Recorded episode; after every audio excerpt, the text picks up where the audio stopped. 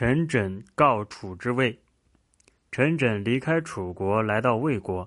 张仪在魏惠王面前毁谤他说：“陈轸仍然跟楚国很要好，为楚国一个劲儿的争地盘。”于是左爽对陈轸说：“张仪跟魏王很要好，魏王也很信赖他。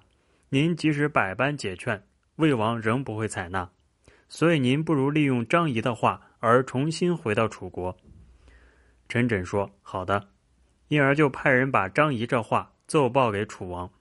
楚王听了很高兴，想重新启用陈轸。